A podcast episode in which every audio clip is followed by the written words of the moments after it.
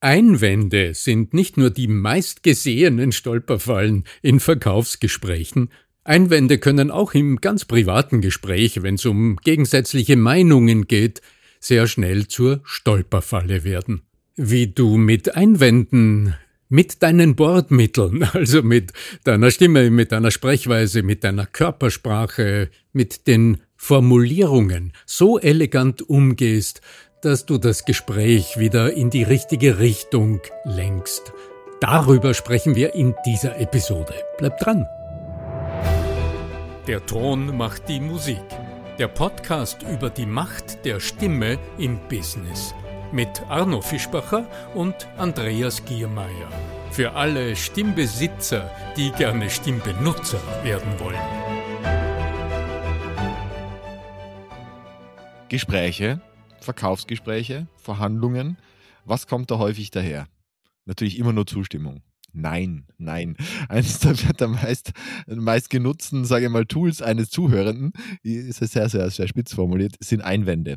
Es sind einfach, also Nein, entweder kommt einfach ein Nein, bei uns geht das so nicht, oder vielleicht äh, so geht das überhaupt nicht, oder aber, das dicke, fette Aber. Und äh, dieses Produkt oder dieser Service oder diese Art und Weise, so wie Sie das formulieren, das geht schon einmal gar nicht. Lieber Arno Fischbacher, wie gehen wir um mit Vorwänden, mit Einwänden? Wie unterscheide ich das eine vom anderen? Und überhaupt, wie funktioniert äh, gutes Verkaufen, wenn Menschen einfach nicht das haben wollen, was sie jetzt für sie haben? Weil die müssen natürlich haben wollen, was sie für sie haben. Deswegen bin ich. ja, ja, genau. Wenn sie alle wüssten, dass sie müssen, dann wäre das Verkaufen relativ leicht. Ne? Dann legst du es hin und dann äh, ist der Deal schon abgeschlossen. Hallo Andreas, Andreas Giermeier von lernenderzukunft.com. Grüß dich. Es ist immer wieder unfassbar spannend, in die Praxis hineinzuschauen. Jetzt gerade bevor wir uns begrüßt haben hier am, am Bildschirm, du in Innsbruck, ich in Salzburg, hatte ich einen halbstündigen Zoom-Call mit mhm. zwei sehr, sehr fachkundigen, sehr, sehr netten Menschen auch, die ich schon kannte und die ich vor etwa drei Wochen einen ganzen Tag lang im Showroom dieses Unternehmens in Salzburg trainiert habe. Showroom in Salzburg, wir sind in der Modebranche, wir sind in der durchaus fortgeschrittenen Skibekleidung, wir sind bei einer Marke, die was auf sich hält, äh, die erstklassige und nicht ganz billige Skibekleidung produziert und das ganz erstklassig tut. Ja, und die beiden Vertriebsmitarbeiter, eine, eine Frau, ein Mann, deren Aufgabe ist es, einfach an Ort und Stelle zu den Sporthändlern hinzugehen und dort zu sagen, hallo, da gibt es eine neue Kollektion, um danach zu trachten, dass diese Sporthändler für die kommende Wintersaison, wir sind bereits Ende in der Wintersaison 2024 dort die Produkte, die wirklich tollen, schaut gut aus, äh, hervorragendes Material, wenn ich da so hineinschlüpfe, es fühlt sich wirklich erstklassig an. Also diese Dinge den Händlern anzubieten, sodass die das ordern, damit es produziert werden kann für die nächste Saison. Ja, aber die Marke, über die wir hier sprechen, ist nicht alleine am Markt. Wenn du so schaust an Skibekleidung, da gibt es verschiedene Marken, auch in unterschiedlichen Preiskategorien, aber auch in der gehobenen Preiskategorie gibt es da satten Mitbewerb. So, und jetzt haben wir heute, das war so ein halbstündiger Zoom-Call, drei Wochen nach so einem Workshop-Tag, wo ich dazu eingeladen habe, ganz kurz zu reflektieren, was Sie mitgenommen haben an Anregungen, was in der Zwischenzeit passiert ist, welche Erfolge Sie gefeiert haben, was Sie auch praktisch umgesetzt haben. Das braucht immer ein bisschen Mut, auch am lebenden Objekt dann in der schwierigen Kundensituation dann auch etwas Neues zu tun, wie das gelungen ist und welche Fragen aufgetaucht sind. Es hat einiges wunderbar funktioniert und eine Frage ist trotzdem geblieben, hat mir Andreas ähm, heißt er auch, ja, mit dem ich heute gesprochen habe. Andi, okay. ja, hat, hat gesagt, äh, Arno, äh, da habe ich auch gerade so eine Situation erlebt. Ähm, da geht es um die Imprägnierung äh, des Materials. Und der Kunde, also der Chef eines äh, Sporthauses, hat dann gesagt, na ja, aber das gibt es ja von einer sehr, sehr bekannten Marke auch. Und die Leute sind es gewohnt, drum hat er das im Sortiment. Äh, ja, jetzt wäre die logische Reaktion dann zu sagen, ja, aber schauen Sie, unser Material ist da ganz besonders, das sticht von dem weit heraus, weil diese Imprägnierung, die hat mehrere Layer und dann wären wir in der Argumentation. Und dann sind wir auf der Schiene, die wahrscheinlich, wenn du jetzt zuhörst, die du schon ahnst, dann ist Reaktanz entstanden, dann haben wir Blindwiderstand erzeugt, dann entsteht eine Diskussion, weil da hat der andere noch überhaupt keinen Anlass gehabt, auch nur ein bisschen seinen eigenen Standpunkt zu relativieren. Was also mhm. kann man anstelle dessen wirklich tun? Wir haben uns im Vorfeld ja schon ein bisschen, äh, wie soll man sagen, gerauft um Lösungen. Ja, du hattest eine Lösung angeboten, Andreas.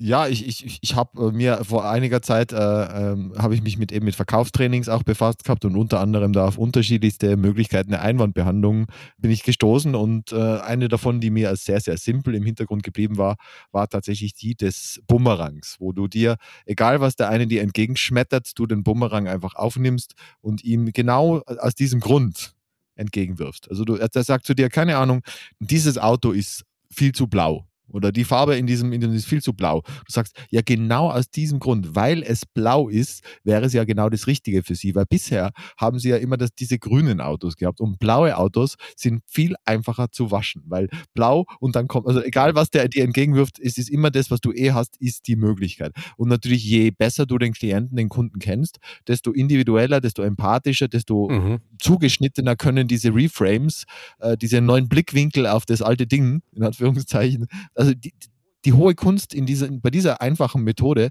besteht im Reframing. Also du versuchst einen neuen Rahmen zu geben, einen neuen Grund zu liefern, einen neuen Blick zu liefern auf das, was er in einer negativen Art und Weise bisher wahrgenommen hat. Mhm. Mhm. Und das mhm. ist einfach verdammt simpel. Mhm. Deswegen haben wir das mhm. gemacht. Ja. Mhm. Es klingt auch ganz lustig und es hat auch wieder einen formelhaften Charakter. Das heißt, du hast einen Lösungsansatz, den du im Grunde für viele, viele Gelegenheiten überall dort, wo ein Ja, aber den Satz des anderen beginnt, wo der andere einen Satz mit Ja, aber beginnt, also ein Einwand auf dich zukommt, eine Möglichkeit, das aufzugreifen und im Grunde im Einwand eine Qualität äh, zu sehen und das wiederzuspiegeln. Ja, genau. Ich habe mir angewohnt, auf Kommunikationssituationen. Also wir sprechen jetzt über sprachliche, über das sprachliche Umgehen mit etwas. Der eine sagt das, was sag ich. Ich habe mir angewohnt, auf die Szene immer mal auch noch von außen aus einem, aus, aus einem anderen Blickwinkel drauf zu schauen und die räumliche Psychologie äh, zu Hilfe und zu Rat zu ziehen. Und mal zu schauen, welche Raumpositionen zwischen zwei kommunizierenden Menschen provoziert denn der Einwand? Und kurz gesagt, ein Einwand kommt immer frontal von vorn. Also der wird immer quasi frontal auf dich hin formuliert, der Einwand. Und das Gesetz der Spiegelneuronen sagt jetzt, wenn du nicht erkennst, dass das gerade passiert, dann reagieren die Spiegelneuronen in dir ganz manifest und aus dieser körperlichen Entgegnung, also es spiegelt sich die frontale Körperhaltung in dir und aus der Körperhaltung heraus, aus den Bewegungsmustern heraus entsteht letztlich Gedanke und Sprache. Und deshalb fällt es vielen Menschen so schwer, mit Einwänden umzugehen, also produktiv umzugehen, weil sie den ersten kleinen Schritt, bevor sie überhaupt Worte finden, übersehen. Naja, und viele fühlen sich auch persönlich angegriffen. Ja, genau. Das ist auch noch, kommt noch mit dazu, weil ein Einwand für viele nicht äh, ein, ein Einwand gegen ein objektives Problem, in Anführungszeichen, mit dem Produkt äh, assoziiert wird, sondern das ist ein Einwand gegen mich. Gegen das, was du gesagt als hast, Person. Als, als Person. Genau, ja, exakt. Also von oben gesehen, wenn du die Szene gerade von oben siehst, wenn es ein persönliches Gespräch ist, dann sind zwei Menschen einander gegenüber. Und das ist gleichzeitig auch die Position, in der Spiegelneuronen aufeinander besonders machtvoll wirken Also insofern. Wobei das manchmal äh, gewünscht ja, ist. Genau, also genau, ja, ja. Mhm, ja. Genau. Also wenn das Gespräch flutscht und wir eins, äh, eins sind in der Sache und uns wechselseitig bestärken, okay, dann, oh, wow, dann blühen wir richtig auf im Gespräch und dann ist es toll, dann diskutieren wir miteinander. Aber sobald die Störung auftaucht und der Einwand ist die Störung, gilt ja. es, das als erstes zu erkennen.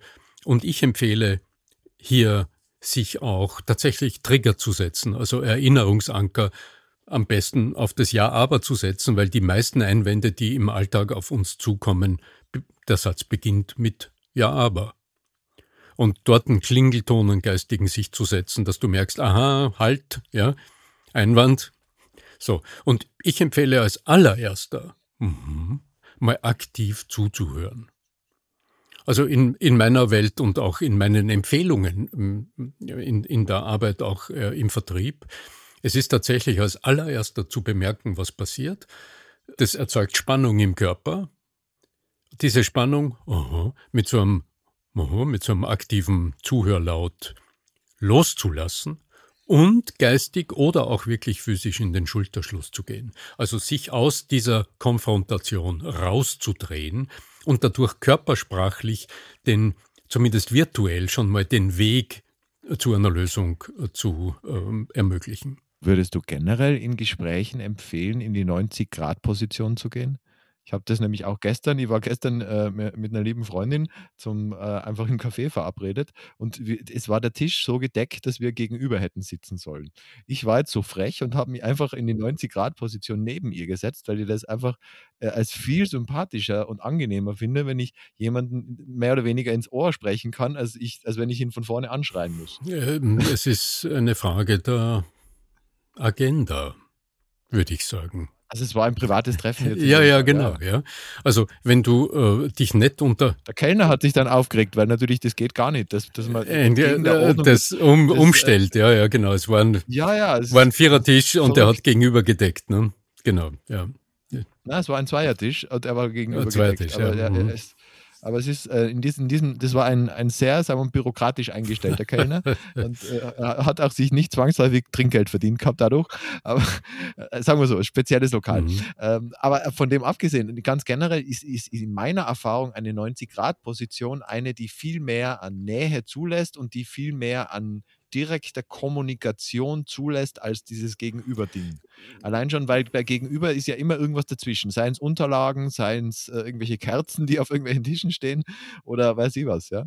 Maggi-Flaschen. Ähm, it depends. Also im Grunde, wenn du es wieder äh, von oben runter anschaust, also quasi aus der Drohnenperspektive so eine Gesprächssituation anschaust, dann hast du überall dort, wo zwei Menschen übereinkommen, wo man über persönliche Dinge spricht, wo es ganz persönlich wird, wenden mhm. sich Menschen einander frontal zu.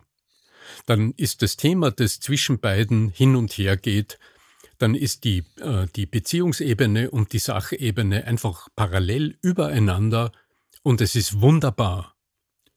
Sobald allerdings eine Störung auftritt und ein Einwand oder Unverständnis des anderen ist eine Störung, das stört in erster Linie die Beziehung. Und jetzt ist praktisch mhm. die heiße Kartoffel zwischen zwei Menschen von oben gesehen. Und die muss dringend von dort weg. Und wohin?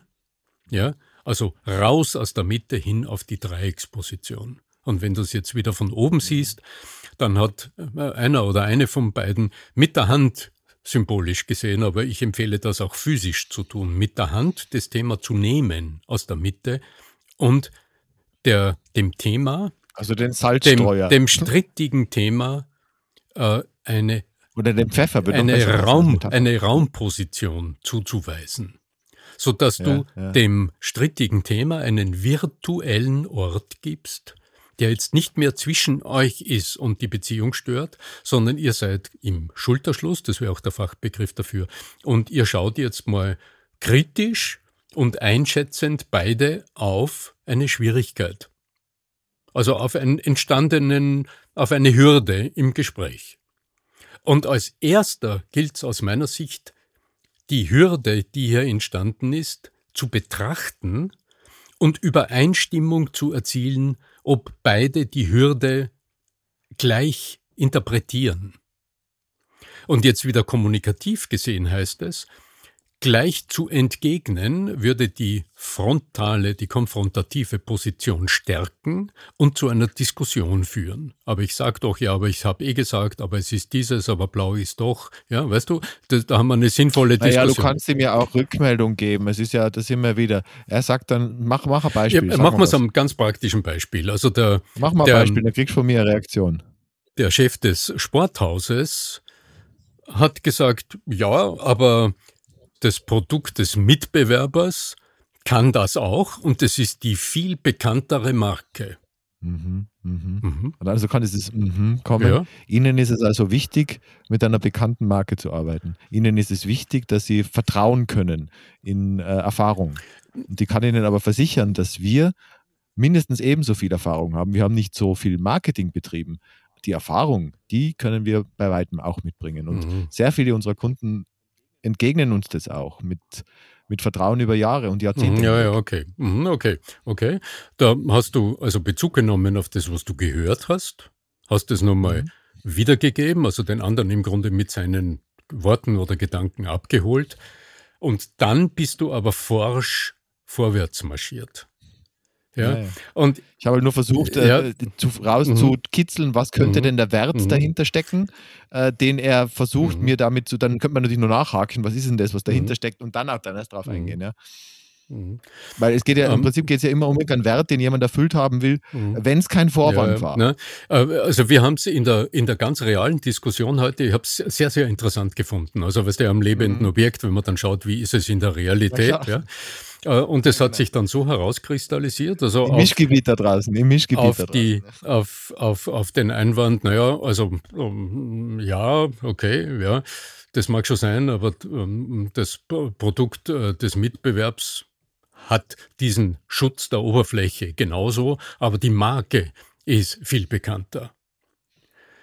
Wie hat der Andi reagiert? Er hat ganz klug reagiert und er hat gesagt, wenn Sie mm, jetzt sagen, okay, das Mitbewerberprodukt, das kann das auch, aber die Marke ist halt bekannter, für welche Kundengruppen, also wenn Sie Ihre Kunden so anschauen, für welche Kunden spielt denn jetzt aber das ganz Besondere das, das eine Rolle? Für welche Kunden ist jetzt weniger wichtig, dass eine Marke breit aufgestellt ist. Ich kann es jetzt, in, er hat es viel schlanker formuliert. Welche Ihrer Kunden sind es denn, die genau das Besondere wollen, das noch nicht so bekannt ist, aber das technologisch auf dem allerhöchsten Stand ist? Also er hat im Grunde in der ersten Phase aus dem Schulterschluss heraus den anderen abgeholt und, und hat noch einmal seine, seinen Einwand im Grunde wiederholt und hat dann aber mit einer Frage in eine ganz neue Qualität gefragt. Dazu muss man den Hintergrund wissen. Der Hintergrund in dem Fall ist, dass es tatsächlich um hochpreisige Produkte geht und dass eine Strategie des Unternehmens ist, nicht dem Händler zu erklären, du musst jetzt unsere gesamte Kollektion ordern für deine Kunden, sondern betrachte doch diese einzelnen Teile, zum Beispiel eine Skijacke betrachtet dieses eine Stück als Add-on. Also der Kunde kauft seine gewohnte Basiskleidung, aber für dieses eine ja, hast du ihm ein Angebot einfach das Ganze ergänzt, das äh, äh vom, der, vom modischen Standpunkt wunderbar dazu passt. Und insofern dem Gegenüber, also dem Menschen, der ja Umsatz machen will und muss, mit dem, was er da verkauft, eine Zusatzmöglichkeit bietet. Mhm, mh. Und die, äh, die rhetorische Struktur dahinter ist erstens raus aus dem Schulterschluss, äh, raus aus der Konfrontation mit dem aktiven Zuhören, mit dem mhm, sich auch äh, die Zeit zu vergönnen, mal anzukommen und nachklingen zu lassen, was hat der andere eigentlich gesagt. Das hast du jetzt gehört, also wiederholst du es einfach ohne Eingangsformel, verstehe ich sie richtig oder irgend sowas, sondern du sagst einfach, mh, ähm, okay, äh, das, das, also das äh, bei den anderen auch so ist und äh, die aber die viel größere Marke sind, jetzt hast du ihn abgeholt und dann lenkst du ihn mit einer Frage in eine neue Richtung. Würdest du da hinten nach oben oder hinten nach unten gehen? Weil nach oben, weil du, du bist nach oben gegangen, das war normal, Frage sind, so wie eine Frage formuliert. Weder noch. Also ich denke es einfach so. Technisch gesehen kannst du in so einer Situation mit der Stimme weder nach unten, weder noch, noch nach oben gehen. Sondern das Einzige. Naja, wenn ich nach unten gehe, dann klingt es wie eine Feststellung. Wenn ich nach oben gehe, klingt es wie eine Frage. Die Intention dahinter ist wichtig. Was genau ist denn das? Lieber äh, Geschäftsführer, der mir gegenübersteht. Wie können Sie es, oder dann stelle eine offene Frage, welche Kunden sind es denn, die genau dieses Add-on bringen? Mhm. Ja, also du willst ihn wirklich zum Nachdenken bringen. Du, du, du lässt merken, dass du an seiner Sichtweise interessiert bist. Und ja. wenn du eine kluge, lösungsorientierte Frage stellst, dann zapfst du nicht nur sein Know-how an, sondern du bringst ihn im Grunde durch die Frage auf einen neuen Gedankenweg. Und von oben wieder gesehen, von der äh, räumlichen Psychologie her betrachtet, ist dieser Weg, wohin er sich denkt, der ist jetzt nicht von dir zu ihm frontal, sondern der mhm. geht in Lösungsrichtung, also in Richtung des Schulterschlusses. Und das ist die mhm. große Magie an diesem Blickwinkel aus der räumlichen Psychologie. Und das Feine daran, es gibt nur diese beiden Raumpositionen zueinander in der Kommunikation. Entweder bist du im Einvernehmen oder spricht man miteinander und ist frontal, oder aber du drehst dich eine Spur zur Seite und dann hast du das Thema auf dem Dreieckspunkt. Und das ergibt gute Wahlmöglichkeiten in, im Alltag. Und generell würdest du, also ich bleibe trotzdem dabei, generell wäre aber trotzdem eine 90-Grad-Position die äh, bessere Ausgangsposition für praktische ja, sicher, Gespräche. Ja, sicher, natürlich. Ja, ja. Und äh, äh, weißt du, das Gespräch beginnt oft mit einem Handschlag. Und dann noch die Frage linkes oder rechtes Ohr. Ähm, jetzt haben wir spitz, äh, jetzt haben wir. Ähm, nein, ja. nein, nein, nein, aber das, das hat ja, das scheint ja wirklich Unterschiede zu machen. Auch ich kenne ja. das von, von der Hirnforschung, ja. dass es einen Unterschied ausmacht, ob ins linke oder rechte Auge schaut. Ja, ja, natürlich. Ohne Witz. Ja, ja, klar. Ja, es ist auch. Also ich glaube, dass von links besser ist und das hat tatsächlich Gründe und das, ist, das klingt jetzt ziemlich blöd, aber es gibt Studien äh, dazu, dass du, wenn du in das linke Ohr oder in das linke Auge schaust, dass das mehr Nähe erzeugt, mhm. weil die, die schieben das auf den Grund, dass die Mutter, wenn sie ihr Kind zeugt, mhm. die meisten Mütter sind Rechtshänder, mhm. hat immer, äh, während das Kind noch klein war, ins rechte Ohr, äh, ins, ins linke Ohr gesprochen, beziehungsweise ins linke Auge geschaut. Unglaublich spannend. Klingt jetzt völlig Unglaublich doof, spannend. aber kommt, auch mit den, kommt von seriöser Quelle. Hat auch ja? äh, mit den, äh, also was das Ohr betrifft, hat auch mit den unterschiedlichen, äh, äh, mit den doch deutlich unterschiedlichen Funktionen der beiden Sprachzentren links und rechts äh, im, im Gehirn zu tun. Ja. Also insofern ist das linke Ohr sogar, also ohne Witz, das, das tatsächlich scheint die bessere Wahl mhm. zu sein. Jetzt wieder ganz praxisorientiert betrachtet, wenn du als äh, Vertriebsmitarbeiter, wenn du als Chefverkäufer, wenn du als Verkäufer beim Wiederverkäufer, also beim, in dem Fall Sporthaus, äh, Geschäftsführer, stehst in seiner Fläche, ja, dann nutze das, was du im Raum vor dir hast, um dich zu mhm. entscheiden, mhm. in welche Richtung du dich drehst.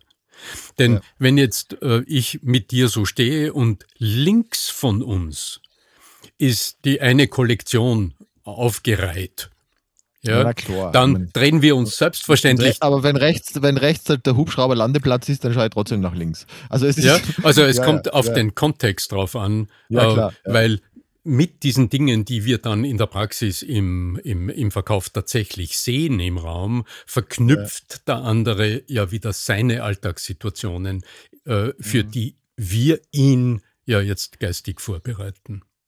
Lieber Arno Fischbacher, ich möchte noch gern verweisen auf deine Akademie, wo man da tiefer eintauchen kann und tatsächlich auch das tatsächliche Handwerkszeug von dir Schritt für Schritt für Schritt über Wochen hinweg an die Hand bekommt.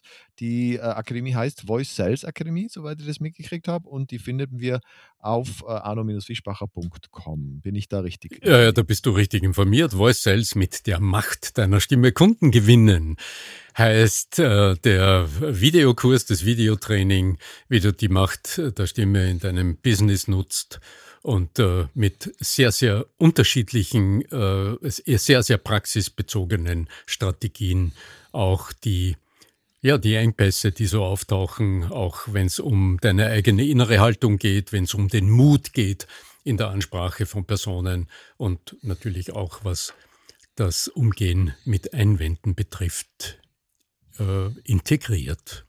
Genau. Hm. Hm.